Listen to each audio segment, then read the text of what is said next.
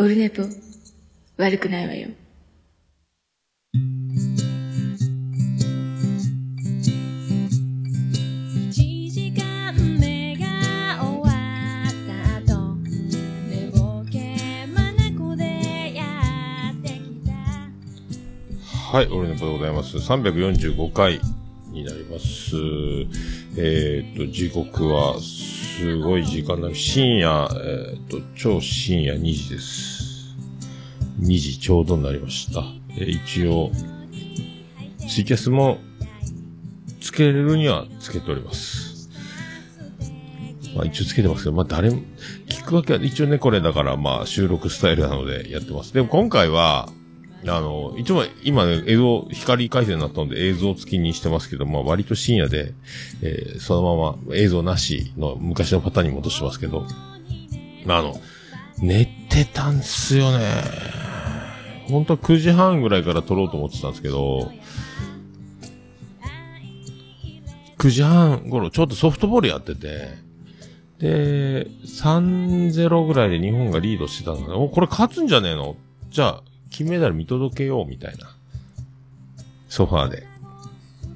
横になって、ソファーで横になりながら見てて、ソファーの上で。気がついたら、なんか、もう、メダルを首にかけてる映像が流れてたっていうね。あれ？あれ？ってもう、それからまた寝落ちして、1時過ぎてて、今2時っていうね。どうしようかなと思ったんですけど、明日残業なので、ちょっと、まあ間に合わんだろうというのと、まあ今日取っといた方が、予定通りね。まあ水曜日、明日水曜日なんで、帰ってきて9時10時からバタバタ撮るっていうよりは、今日も撮るつもりで全部セッティングして、スタジオもエアコン入れっぱなで、電気つけっぱなで、ズームも電気入れっぱなで、P4 ね。えーまあ、P4 はもうレコーダー代わりでしか使ってないですけど、このオルネポの時は、あらーってなって、まあ、こんな、そんな深夜のテンションで、寝起きでやっております。オルネポでございます。えーよろしくお願いします。ああ、でもね、昨日もだから、えっと、見ようと思って、えー卓球、えー混合ダブルスですか？えー伊藤さんと、畑陽区さん、畑陽区さん、水谷さん。これで畑陽区、我らの畑陽区、これちょっと忙しくなったらいいなとか、えー思ってますけど、畑陽区がね、あの、水谷さん似てるということで、公認は事前にもらってた、ちょいちょいなんかそんなのもあったみたいなんですけど、パオンで福岡のローカル番組なんですけど、畑陽区出てるんですよ、何曜日かは。金曜日やったかな。で、水谷バブル来たらいいなみたいな。もう本人はね、あの、オリンピックのチケットは買ったけど、もうあの、行くの諦めたみたいなこと言ってて、これ金メダル取っちゃったんだよね。で、早速あの、えっ、と、福岡では見れない KBC 系列、テレ朝系列の、えーグッドモーニングの方で、その、リモート出演の模様がね、出てましたけど、万歳みたいな、えー扶養家族ですからみたいな、水谷選手のいじる、えーあの、やつね。えーなんとかギリって昔はやってたの。ギター侍のあのやつでやってたんですけど、えー、よかった。で、リモートでなんか回線が悪いんですかね途中で一番いいとこで途切れてましたけど、やっぱ光回線にした方がいいんじゃないですか？っていうね。えー、畑陽くんとかあれ光回線じゃなくてスマホの回線だけでやったんじゃねえの？とかっていう疑いが、Wi-Fi でやったんじゃねえの？とかね、えー思ったような、思っています。えーそんな、そんな寝起きのね、えー感じなんですけど。はい。で、えっ、と、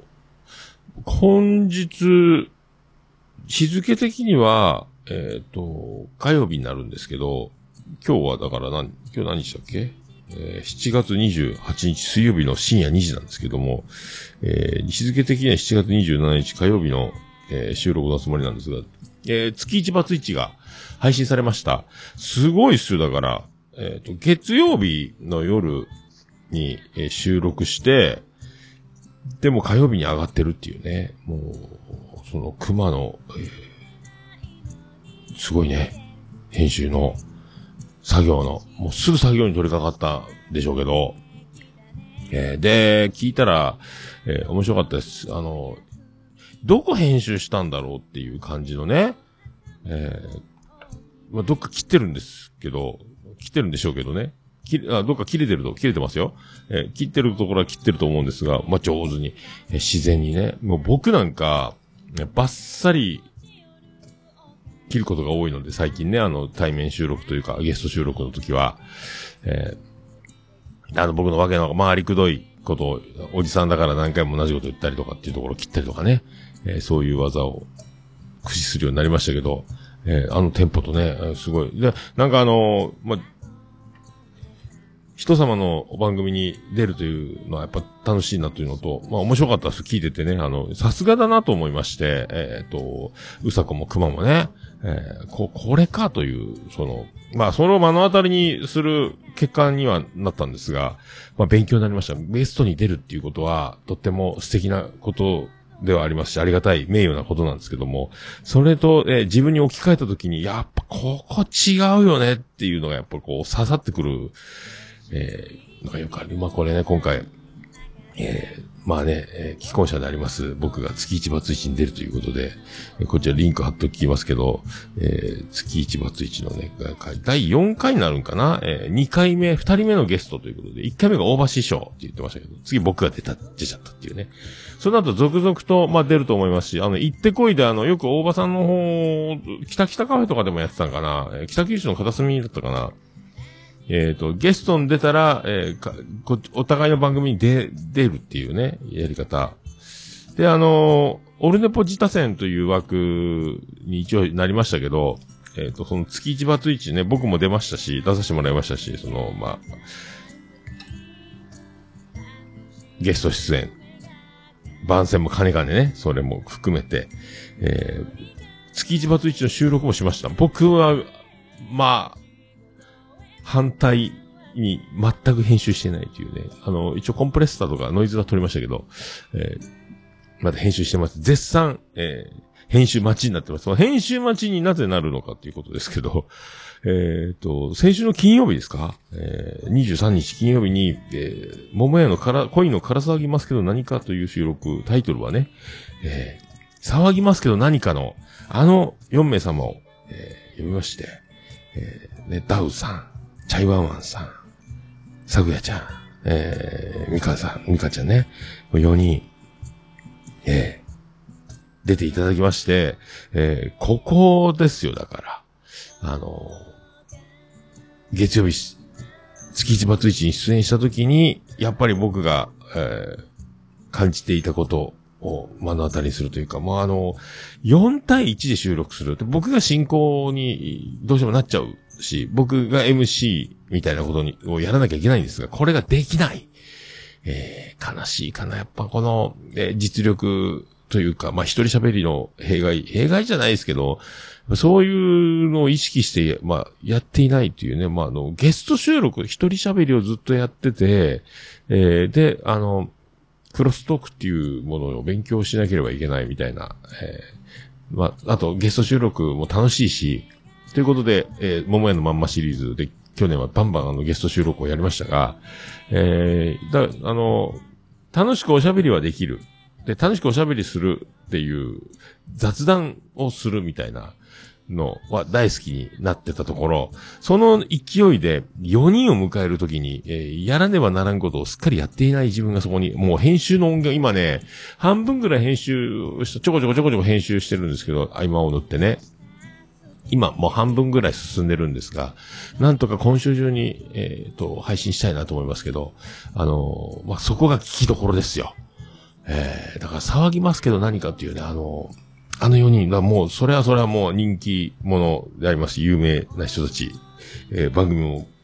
人気番組を抱えている人たちがね、えー集まってるんですから、そのもう、その、すごい個性と、面白さと、企画力と、その可愛さと、いろいろこう、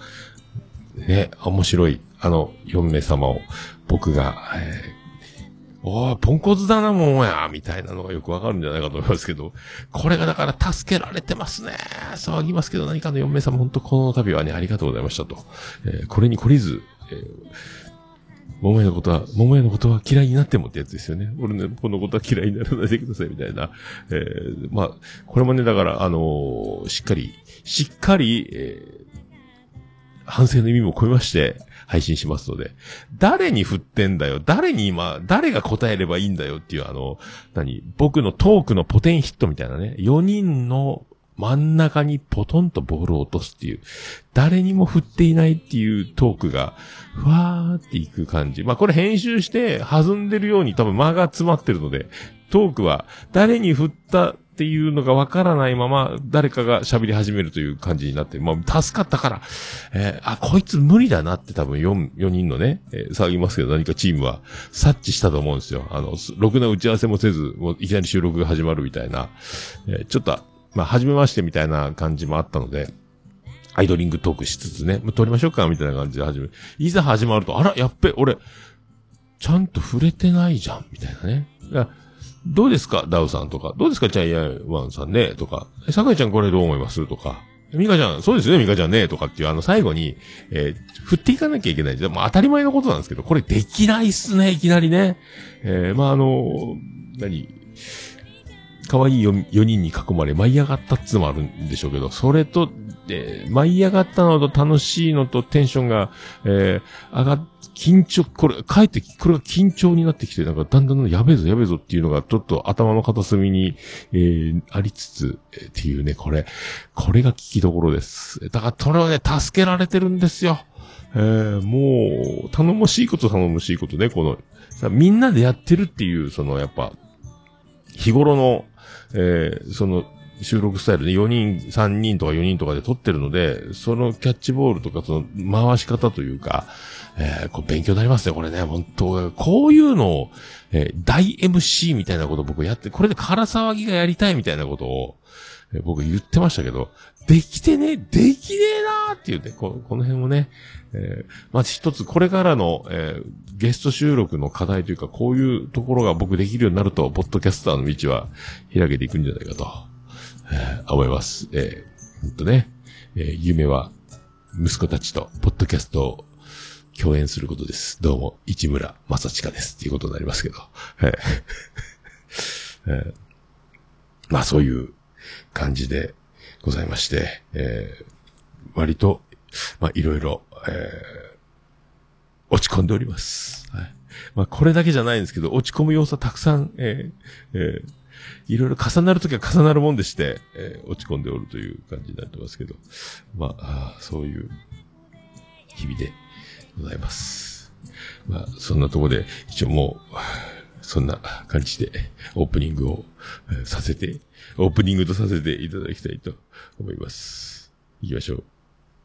桃焼きの桃屋プレゼンツ。桃屋のさんの、オールデイズだ、ネッポン。全世界中へお届け。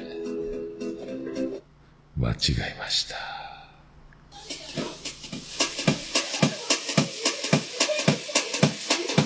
ててて、てっててて、てってて、てっててて、てって、てって、てって、てってて、ててっと、ててて、てってと、から、山口の片隅からお送りしております。えー、武士の中心からお送りしております。桃屋のおっさんのオールデイズ・ザ・ネッポンでございます。桃屋のおっさんのオールデイズ・ザ・ネッポン。短く略すと、オールネポーてでございますけどね。まあ、いろいろありますわね。えーいろいろありますよ。そりゃ、それはなんかもうでも年数ばっかりが経って、で、まあ第7世代じゃないですけどもね。あの、どんどんどんどん今、新しい番組、新しくポッドキャスト始める方、えーね、どんどんどんこの前そのね、あの、レクリエーションポートのお二人もそうです武藤さんも小宮さんもね、その、なんですか、ロープみたいな、その、人を楽しませる職業っていうか、そういうね、クリエイターみたいな、そういう人たちもどんどん参入してくるこのポッドキャスト界にね、え、えーもうまあ、来月で丸8年やってて、えーこんな感じでございますので、えー張り切って、前を向いて、えー反省するべきことは反省し、えー生きていきたいと思います。えーそれでは、345回、よろしく、お願いいたします。ボンバヘイ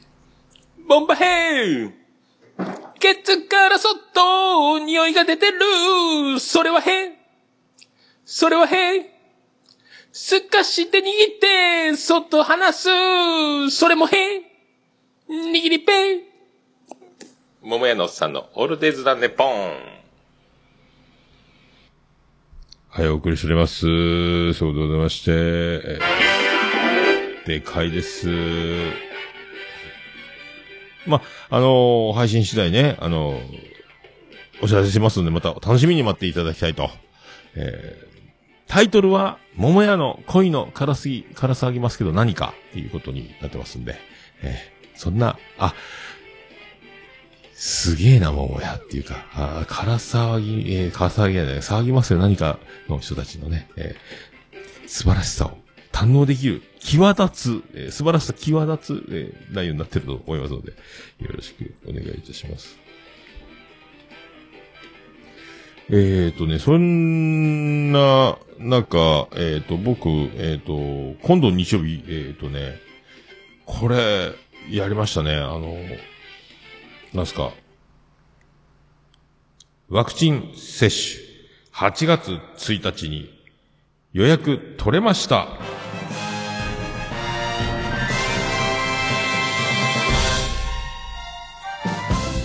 どうも、徳光和夫です。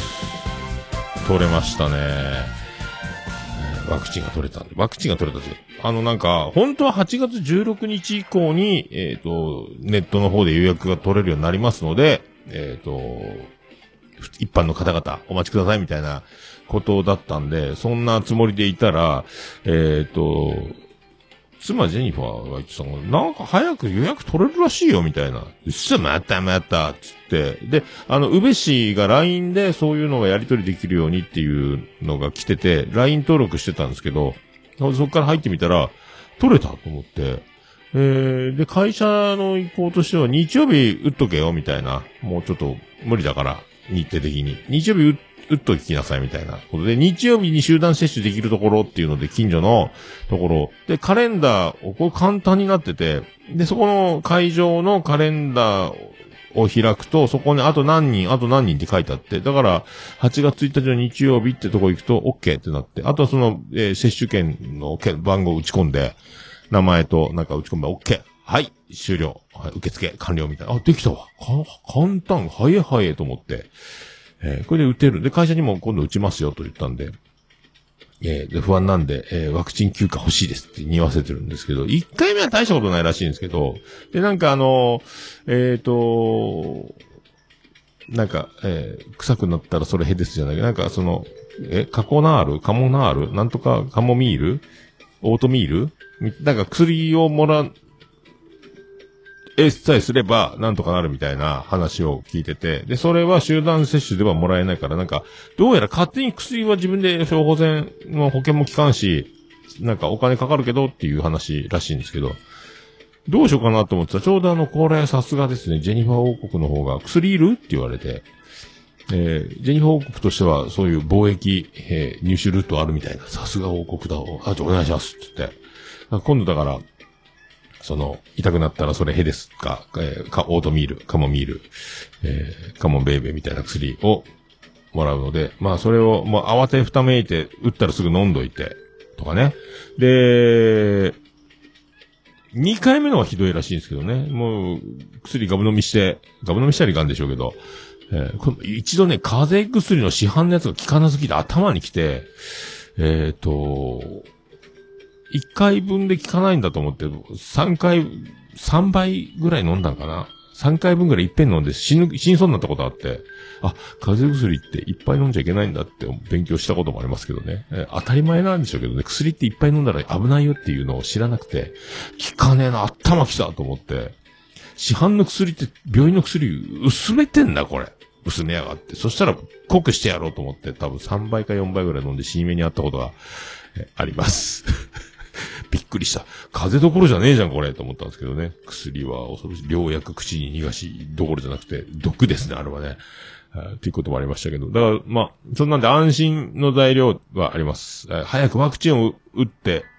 本当はもう夏にビアガーデンとかも行きたいし、飲みに行きたいし、福岡にも行きたいですけど、今ね、えー年末はだから、福岡で飲めるようなことを想像しつつ、えーた、楽しく生きていけたらいいなと思っております。はい。そんな、なんかね、あの、あの、早々長女ブレンダーが、えっ、と、この前土曜日だったかな、えー、1回目の予防接種をしてきて、保育士なんでね、多分優先してもらってるんでしょうけど、で妻ジェニファーもね、あの、施設で働く人と関わるので、もう打ってあるんですけど、まあ2回目は大変だったみたいなこと言ってて、薬が切れたらもうそれは大変だみたいな。で、長女ブレンダーは、なんかだいぶ、あの脇の下の延長線上に筋肉注射を打つみたいな、高さ的に肩にね、筋肉に打つみたいなやつが、あの、だいぶ上すぎるじゃん、これっていうところに跡が残ってて、で、直径3センチぐらいの丸いあざができてるんですよ。反抗をしたみたいな。え、そんなに？そんなに痛くなんのみたいな。えーで、あと若ければ若いほど抵抗力があればある人ほど、えーだから免疫力というか体力がある人ほど、その、えーワクチンの、えー副作用を食らうらしい。体力がない人ほど、そ、それがないらしいっていうね。えーもがき苦しむらしいんですけど、だから体力がある若い、えー長女ブレンダーはそうなる。僕もだからまあ言うてもね、えー額に汗して炎天下、えー体力勝負で、えーだからまあ通常の同世代に比べたら体力はある方だとは思いますけど、これどうなん？これで、まあ何もなけりゃ体力ねえじゃんってことになるんでしょうけど、ビビってます。あーもう前の人に痛かった？どうやった？どうやった？って聞きたいぐらいですし、皆さんね、あの、もう接種済みの方、どのぐらい痛いのか教えていただきたいと思いますけどもね。ほんだからワクワクチンチンワクチンチンみたいなこと言うとる場合じゃないぐらい、えーもう、痛いのか？怖いぞ？って思ってます。そうそう。あ、それとそうそう、えっ、と、花丸情報。相変わらずね、えっ、と、毛がどんどん抜けて、今ね、両津勘吉みたいなあの、繋がった眉毛みたいな感じの顔の、毛が抜けて顔の形が変わっておりますので、今、両津勘吉のようなね、あの、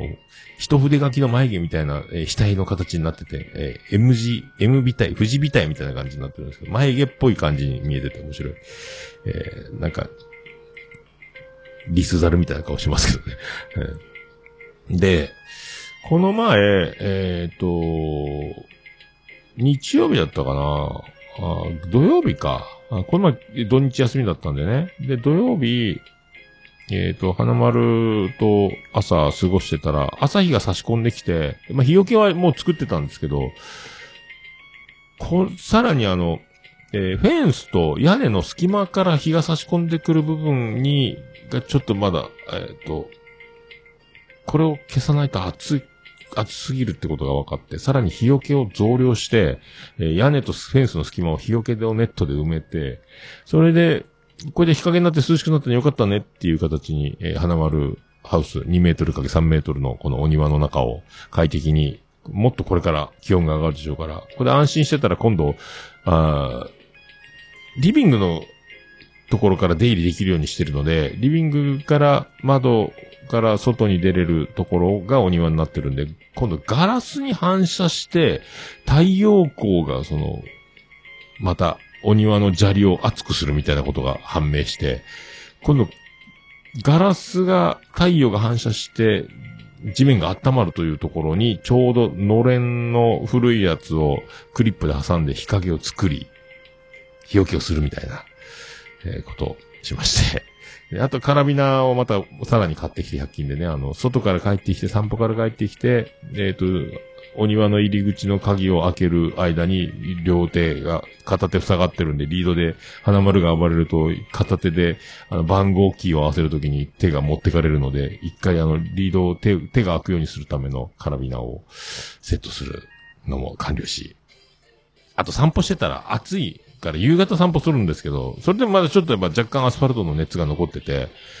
まあ歩ける、触ったらそんなに触れるぐらいの暑さになってるから散歩しようかなっていうぐらいでも、それでもやっぱちょっとはしゃぐとですね、花丸も走ったり、飛び跳ねたりするので、すぐ息が荒くなる。で、お水飲ませようと思ってペットボトルをじゃじゃじゃじゃってこぼして口に放り込むと上手に飲めない。それはペロペロして飲む、えー生き物っていうかね、えーだから、で、公園の水道の水をジャーッと流してもなかなか飲みにくいので、結局アウトドア用のアルミの皿が余ってたんで、直径10 10センチ、15センチぐらいのやつか。それを持っていって、その中にペットボトルで持ってきた水を入れて飲ませるというのをね、何回か繰り返しながら散歩するという技に切り替えております。はい。まあこれが花丸情報でございますけど。これでまあ増強してだいぶね、えー、あとなんかその、日曜日にブリーダーさんのとこに行ったらやっぱね、桜の木が好きって言ってて、えっ、と、柴犬って、もみじの木も好きだって言ってて、だから桜の木はなんか味がするみたいで、木の皮を。それをずっとガジガジガジガジ噛んで、皮を剥いで遊ぶみたいな。で、ちょうど顎で噛めるぐらいの太さの木をチョイスしたら、そうやって遊ぶみたいな、えー感じなんですけど。それで、じゃああの、ジェニファー宮殿にあるかなと思って、もみじの木があったんで、いいっすかっつって、もみじの木をあの、一くだり、一くだりっていうか、えーバッサリ切って、あと、お試しで花桃の木があった。桃の木ね。えこれも木、の結構やっぱ気に入って、桜の木みたいにこう皮がこう、厚めに、こう、噛んだらポロっていきそうな感じのやつ。まあガジガジやってるっていう、そういう、えーおもちゃ的な感じで与えているという今日この頃でございますけど。はい。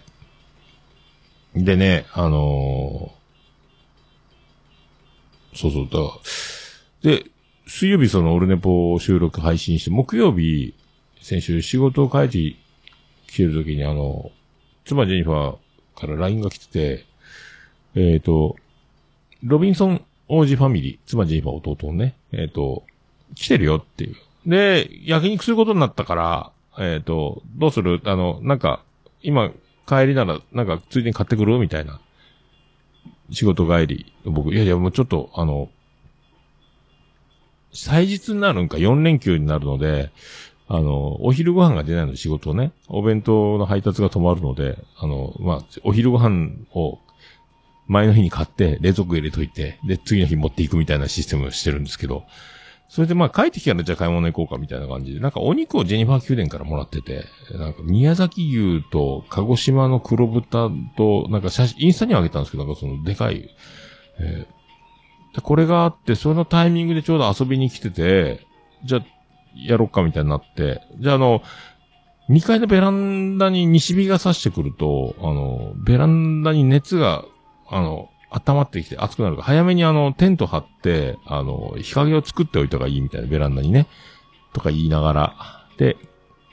で、帰ってきてもう一回買い物に行って、で、ロビンソン王子のファミリーがお肉、さらにお肉増量で、あとビールとかも買ってきてくれるっていうんで、あとこっちはあの、炭の増量と、あとなんか簡易バーベキューのものみたいな、あの、開けたらすぐ火つけて、そのまま網焼きができるみたいな、あの、不思議な長方形の、なんか30センチかけ40センチぐらい、え、20センチかけ40センチぐらいかなそういうのがあって、それも一応、ん足り、焼きスペースの面積が足りなかったら使おうみたいなので2つぐらい買って、炭瓶も買ってみたいな、あと、焼きそばの材料買ってとか。で、バーベキューし、えバーベキューする、で、木曜日バーベキューするっていう焼肉じゃないですか。でももう元々決まってたのが、えーと土曜日に焼肉に行くってことが決まってて、えっ、と、まあ、えジェニファー宮殿プレゼンツ、え長男ブライアン、これから就職に向けての、えっ、と、試験とかいろいろあるということで、激励でお肉食べに行くっていう、え長男ブライアンのご褒美企画みたいなのがあったんですけど、なんか、我が家全員、便乗することになりまして。で、焼肉だっていうことになってたんですけど、まあいい、まあそれでもね、まあいいかって、えー週2回焼肉みたいになっちゃって、えーすげえなすげえなっていうことなんですけど、で、まあそのようで仕事のま前日だったんで、木曜日はね、軽く食べて軽く飲んでっていうか、もうあの、片付けもできて、また得意の寝落ちになっちゃったんですけど、そんなに飲んでないのに、えーで、あの、ちょっと宮殿から、えっ、と、エビスビールの青いやつもらってたみたいで、もうそれがうまくて、それをまた3本ぐらい立て続けに一気に飲んで、うまいなぁ、うまいなぁって思いながらね、えー飲んでたんですけど。で、えっ、と、ロビンソン王子が東洋美人って日本酒美味しいやつがある。それをなんか、これも一緒の模様っていうのがあって、うまい、それまた飲んだら美味しくてっていう、まあね、仕事、えーあるのにそんな感じで飲んじゃったんですけど、それでもう寝落ちして、で、次に仕事でみたいな感じだったんですけど、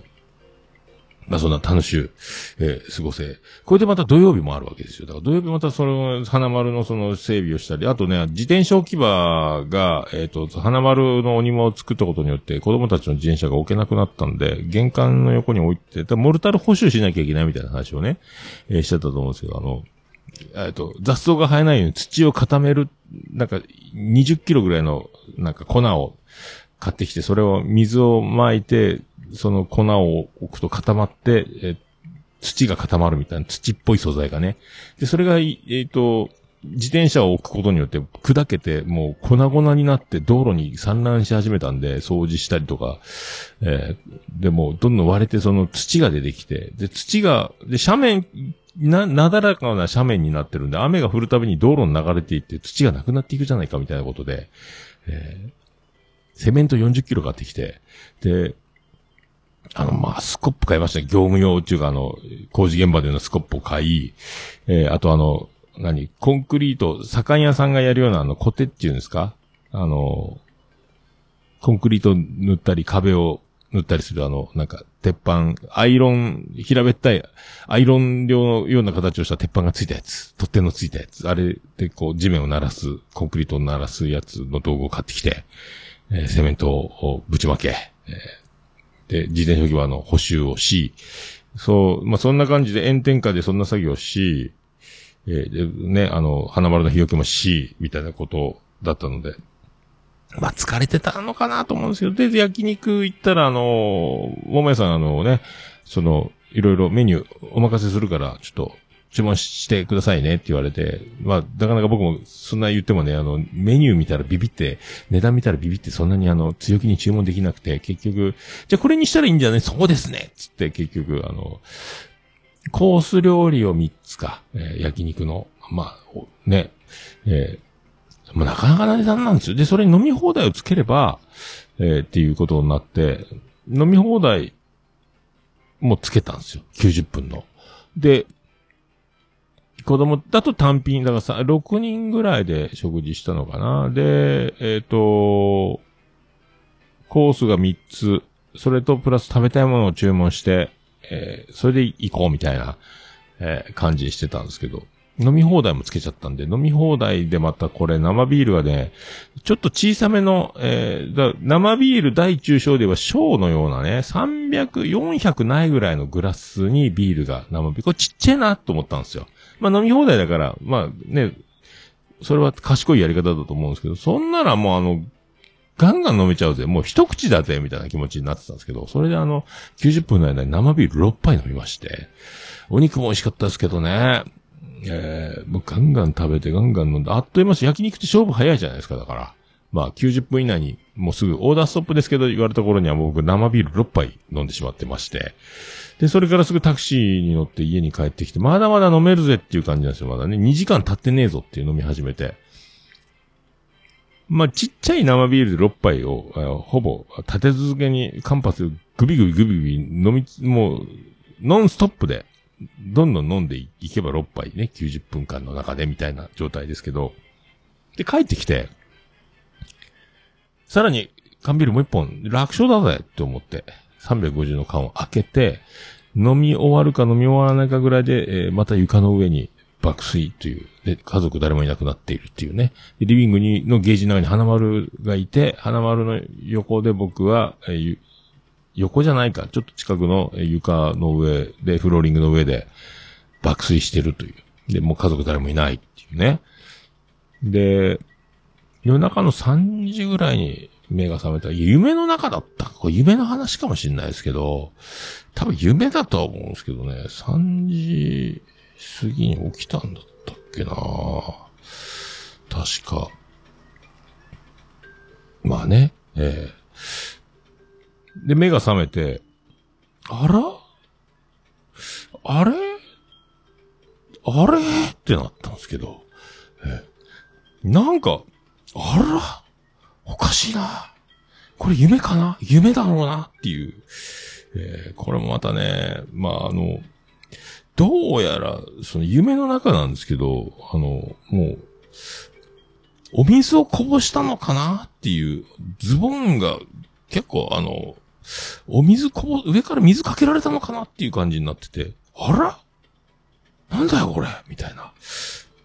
パンツもこれ、あら？誰が水かけたんだろう？これおかしいな。これ、なんかびっしょびしょになってんじゃん、これ。と思って。まるでおねしょみたいじゃん、これ。え ?49 歳になって。まだ1週間ぐらいしか経ってないのに。なんか、これ、おねしょみたいじゃん、これ。どうなってんだよ？っていう、なんかね。夢のような、多分夢だと思うんですけど。全くこれ、うん、これ何なんですかね、これ。どうなってんだろうと思って。これ家族には言えないよね、と思って。まあ自分でもう、あの、選択してるので、まあ自分で選択してる身としては選択しましたけど、これ何なんでしょうね、これね。もう本当だから、えっ、と、もう、まあ、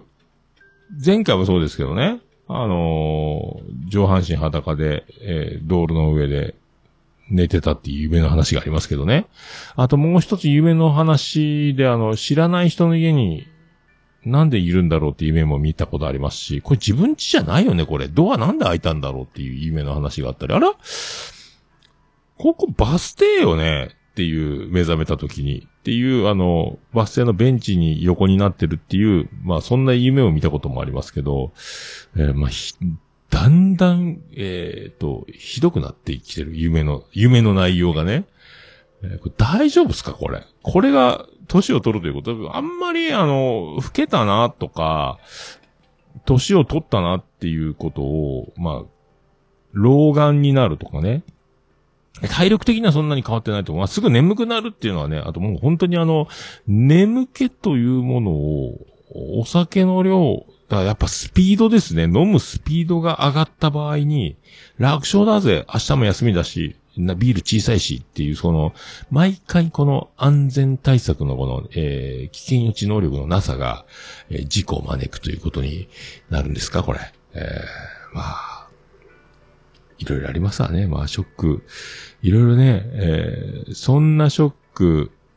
は、えー土曜日。えーそれね、あの、金曜日にも、えー収録で、えーショックを、えー本当えースターの皆様、助かりましたっていうことがあって、今回はね、まあ、一人相撲、一人相撲って、まあ、そんな夢、えーまあ、いろいろ、いろいろありますわね、本当ね。えーいろいろありますわよ。まあ、いろいろされて、まあ、あのーそんな曲行きましょうか。そんな、そんな曲行きたいと思います。まあ、本当ね、人は、えー知らないうちにいろいろあるわけでございまして、知らないうちにそうやってあのーね、自分が、えー、凹むような結果を招くことっていうのはよく、えーあると思いますけどね。えーよくあるのか？ないの？ないかもしれない。まあそんな僕ぐらいかもしれないですけど、まあそまあ本当ね、人を不快にさせたりすることもあるかもしれませんが、えー反省して、えー凹んで、そしてまた楽しく過ごしていけるような日々が来ますように、えー自分で自分に、とか、えー笑たらいかんけどね。えーまあ、これいろいろ、人生いろいろですから、それで片付けちゃいけないと思いますけど、本当ね、あのーいろいろ各方面、ありがとうございます。はい。そんな曲、いきたいと思います。行きましょう。始まりますか？始まらないですね。始まらないですね。えー始まりました。じゃあ行きましょう。スピキジで新しい星。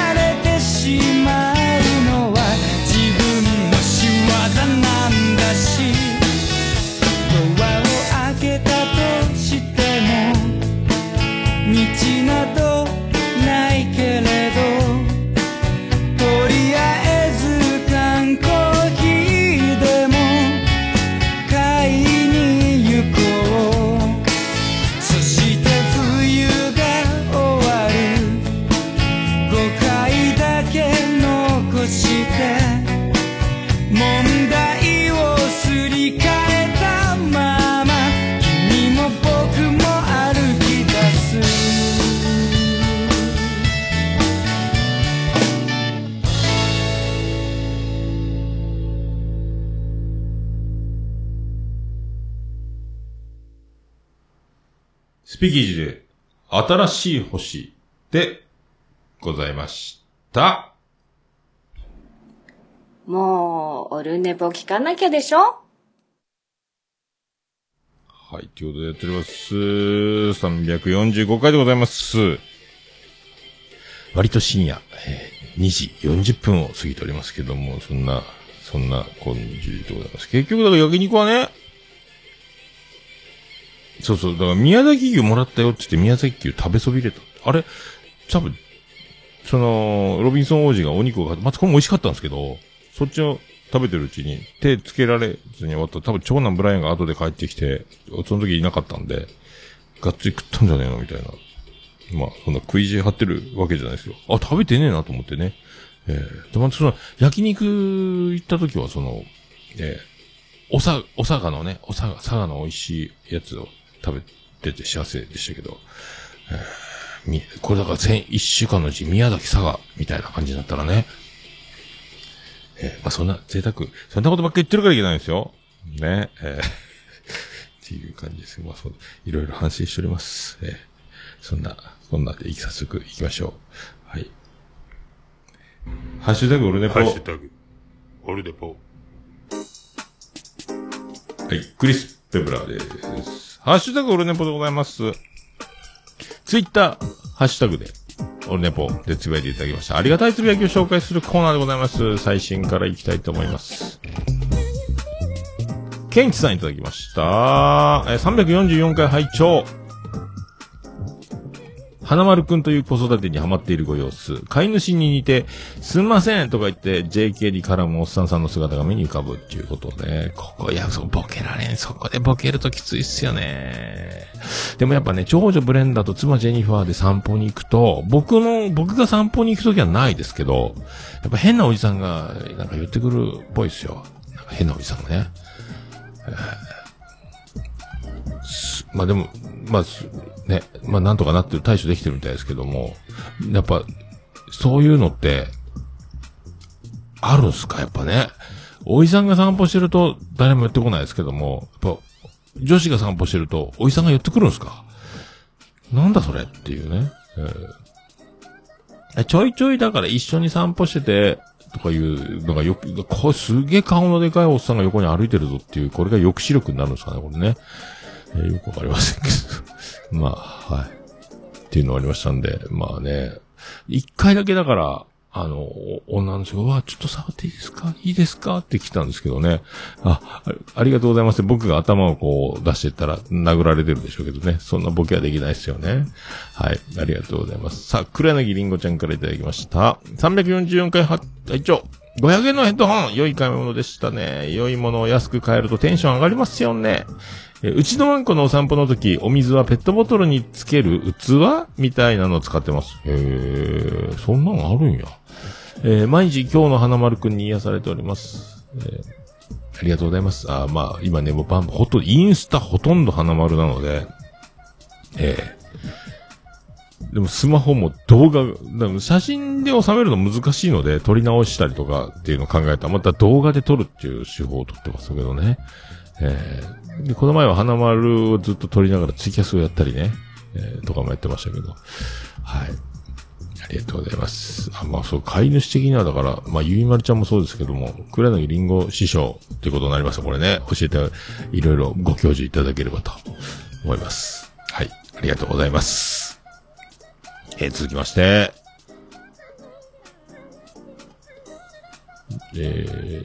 ー、お、レクリエーションポートさんからいただきました。シャープ60配信やりきれない大人の叫び。これはなんとも赤裸々な回だな、てんてんてんということで、えー、オルネポ自他店で紹介していただいて、いただいた話もしています。っていうことで書いておりますけど、ありがとうございます。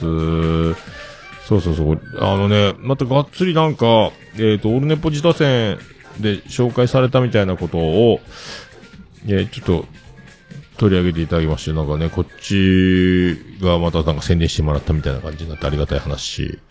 ですけど、えー、なんかぶっ飛んでましたね。なんか、また、ああいうくだりもいいですね。今日から聞き始めてる人がいるかもしれないっていう前置きをした上での、いつもと違う感じをやるボケみたいな感じで、えー、ね、やっぱ、さすがだなと思いますけど、えー、どうも、武藤昌馬ですっていうのが、あんまモノマネをしたつもり、もうなんか、モノマネしてるとか言われましたけど、えー、ね。でもあの味は出せないですよね。武藤さんの感じとね、小宮さんのあの感じも、えー、何なんですか？えー、このいい女いい男たちの番組、えー、これね、えー、すごい、ありがたいです。なんか、は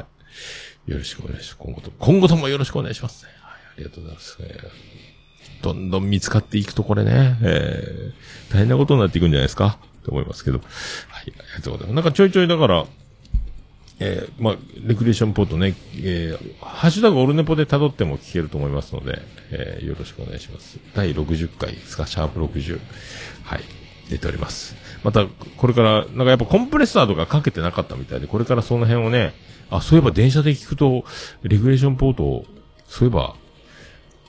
聞こ、聞きづらい時あったなって自分で言ってましたからね、武藤さんとかね。えー、そうやって、まあ、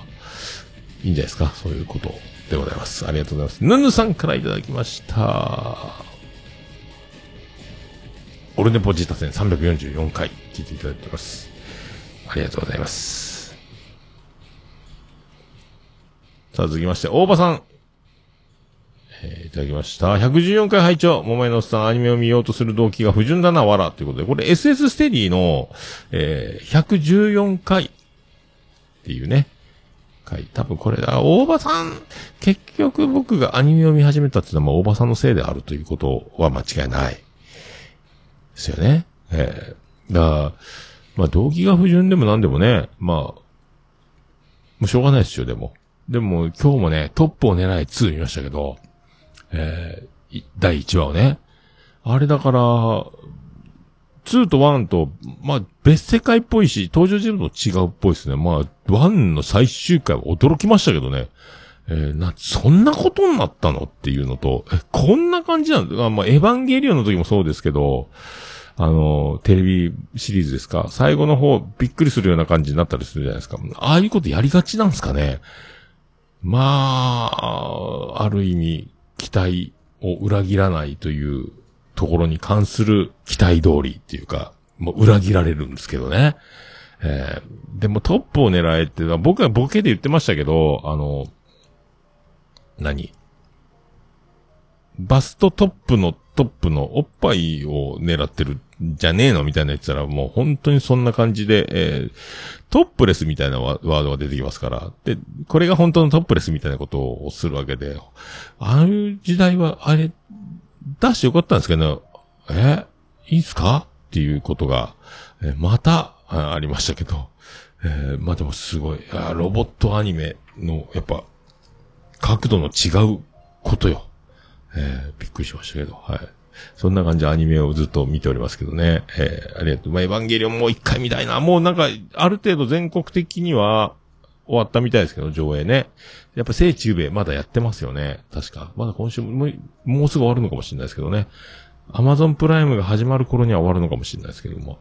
はい。ありがとうございます。えー、続きまして、アポロさんいただきました。えー、22日、7月22日、楽しく拝聴したポッドキャスト番組のハッシュタグ紹介です。丸2にオルネポ344。ありがとうございます。さあ、続きまして、ゆいまるちゃんからいただきました。P4 収録やったねということでありがとうございます。ゆいまるちゃんも喜んでくれております。えー親指マークがついております、絵文字でね。ありがとうございます。そう、P4。だ今回はだから、オルネポの収録に関しては、本編をこうやって、録音機として、レコーダーとして使うっていうことにしております。はい。ありがとうございます。さあ、続きまして、ステディがいただきました。お耳に第3回の、えー、クリペプ見てたら、桃屋のおっさんに見えてしまったことをお伝えしておきます。お耳にっていうのがあるんですか？えークリス・ペプラーが出てる番組があるんですか？そうですか？よくわかりませんけど。えー僕だと、もう岡村さんの、岡村隆史オールナイト日本で、えークリス・ペプラーですって言ってたね。ウェットストリームですか？あれを、あのままを真似てるような気持ちですけど。はい。クリス・ペプラーです。これ、モノマネでもなんでも、ただ名前を言うだけっていうことですけど、ありがとうございます。さあ、あ小宮宮子さんからいただきました。ああ、ありがとうございます。オルネポ、聞きますって書いてますけど。いやー、ありがたいですね。すごいですね。小宮宮子さんが、えー、ハッシュタグオルネポでつぶやいているっていう、これ。出ましたね、これね。これ、革命ですね、これね。えー、これサラダ記念日みたいなことになるんですか、これ。えー、オルネポ記念日ですか？えー、小宮記念日ですか？はい、ありがとうございます。えー、じゃあ続きまして、ステディ。いただきました。344回聞いた P4 導入おめでとうございます。P4 自体で PC 越しの音声がトラック抜き出せるのかと思ったらケーブルいるのか点々点買うのやめようかしら。解説してる動画がないかなもう俺ね、おっさん、えー、花丸くんにおもちゃ買ってあげようか、か、とか、え買ってあげようとか、もう初孫できたおじいちゃんですやん。そう、だから孫ですからね。ということで、そうそうそう。P4 は、そうそうそう。PC 越しの、え音声がトラック抜き出せるのかと思ったら PC、P4 自体で、PC 越しの音声が、そんなややこしい。だから P4 を USB で繋いだら、そのままファイルが、えっ、と、出るんですよ。ケーブルで。そうそう。僕が最初、ケーブルがまずくて、えー SD カードの抜き差しでやるしかなかったんですけど、今はもう、あの、なんとかトランスファーみたいなのが、を選択すれば、USB でピュってパソコンにそのファイルが出るので、それをそのオーダー C にドラッグするだけで、すぐ編集に行ける。まあ、なかなかこれ立ち上がら、重い時は重いですけどね。えーでももう P4 にマルチトラックで全部できますので、で、今度から本当収録はね、楽ですよ。それぞれ。だから、スマホからの2、あの4極ケーブルも今日届いたので、ただね、4極ケーブルとライトニングケーブルのアダプターが、これ多分ね、音楽聴くだけのためのアダプターだったみたいで、通話ができなかったんですよ。実験してみたら。だから iPhone 6S プラスで、イヤホンジャックがついてるやつに4極ケーブルを挿し、で、P4 に4極ケーブルのその反対側を挿せば、えー通話しながらスカイ、えっ、と、ツイキャス実験してみたら、その、そこのスマホでツイキャスを立ち上げて P4 にマイクを挿して喋ると、スマホにその音声が刺さってるっていうかね、ことができ、分かったので、やっぱり僕の思った通り、思った通りっていうか、だから、えースマホで通話、パソコンで通話、で、P4 に直接マイク入力の僕っていう3人のトラックが3つできて、3つの音声ファイルができるっていうね。だから今度キレイトを取るときは、大場さん、島次郎さん、僕っていうのが別々に、えー取れてるっていう、えーっていうことができるのでございます。あありがとうございます。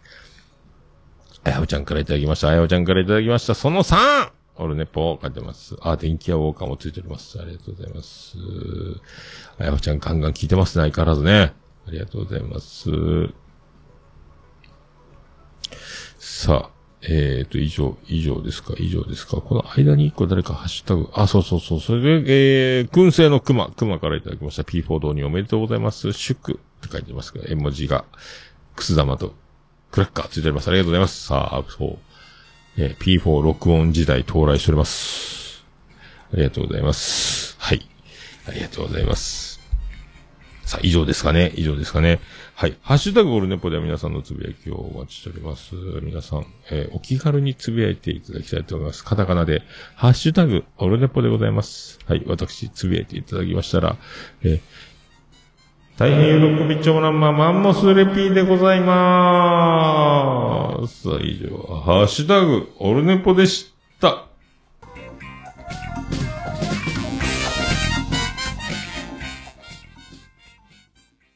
お、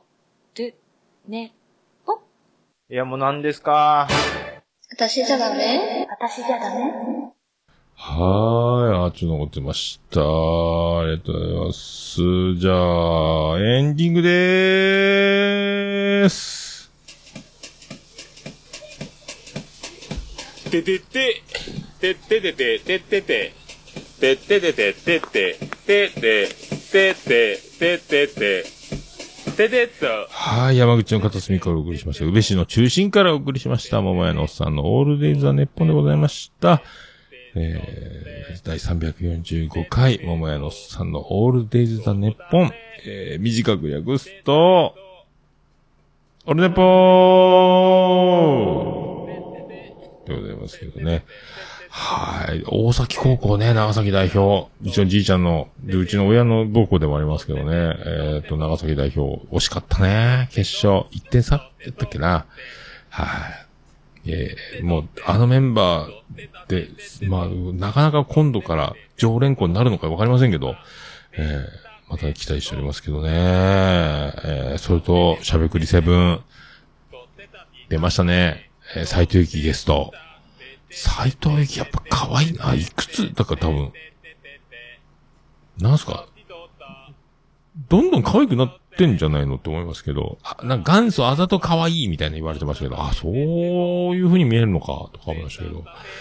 ええ当時より今の方が可愛いんじゃないのって思うのは、僕は老眼になったからですか？えーよくわかります。ねえ、ああ、でも、えーああいう、ああいう、まあ、いろいろありましたけど、まあ僕もいろいろありますが、えーいろいろありましたけど、ああいうね、リスペクト会みたいな、これね、えーでもなんか、ライブアルバム、DVD が番宣だったんかな？みたいなのがありましたけど、はいねえ、よかった。ファンとしてはありがたい会がありました。っていう、えー録画も失敗しましたけど、途中で慌てて録画してね、えーよかったと思いますけど、まあ、よかった、よかったですよ。はい。それでは、あら失敗した。エコーがおかしかったですね。ちょっといろいろ、まあ夜夜中ですけどね、もう3時になりますけど、はい、ありがとうございました。それでは、オルネポエンディングテーマでございます。笹山で、ブラック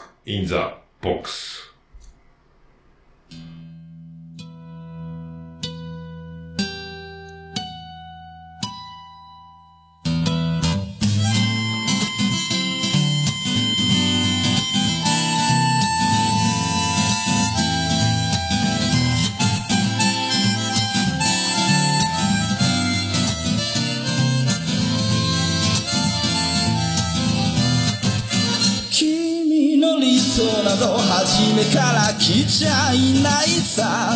重ね合わせてばかりじゃ剥がれてく並べ立てたのは今までの理由だろう。そんなものよりも今を聞かせて。答え合わせならまだ早すぎる未来など見間違えるものさ行方不明のままの機能を探すより素敵なことを語ろう。悲しみは分かち合ってゆけるものじゃない。ブラックアンビューティー鳴らすのさ誰に届くはずもない。この夜を埋める。二人だけのわがままなリズムでブラックビューティー。歌うのさ誰に届くわけもなく消えてゆく。声を拾い集めた継ぎはぎだらけのブルース。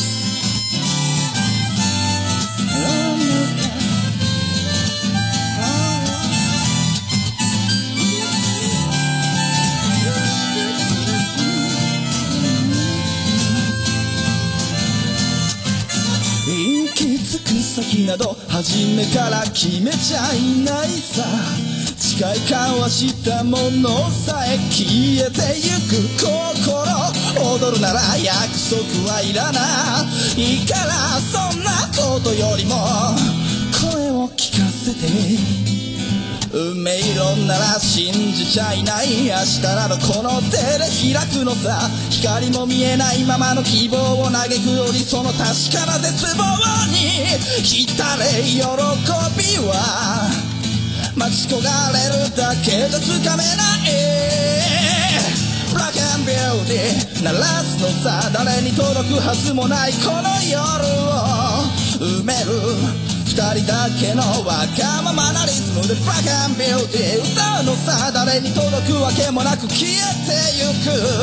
声を拾い集めた継ぎはぎだらけのブルース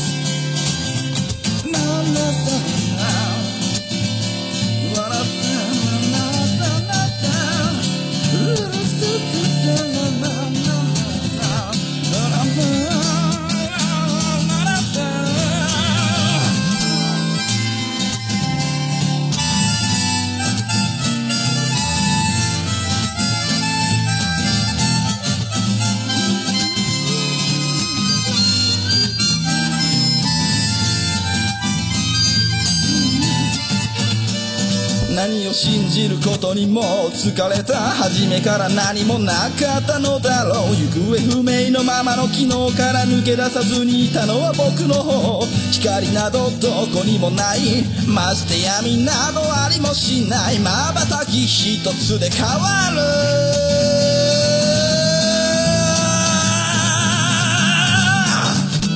ラックビューティー鳴らすのさ誰に届くはずもないこの夜を。埋める。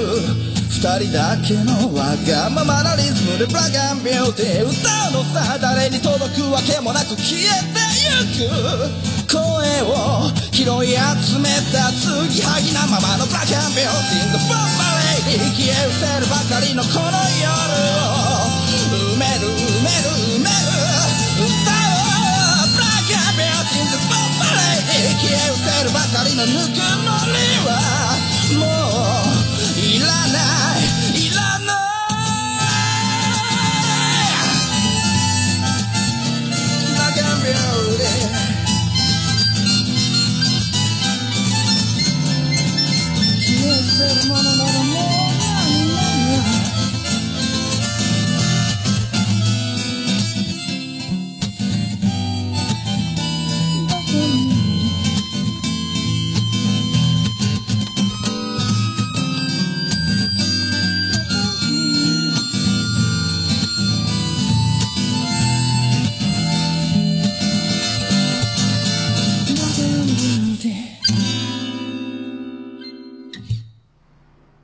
それでは皆さんまた夢でお会いしましょう。あ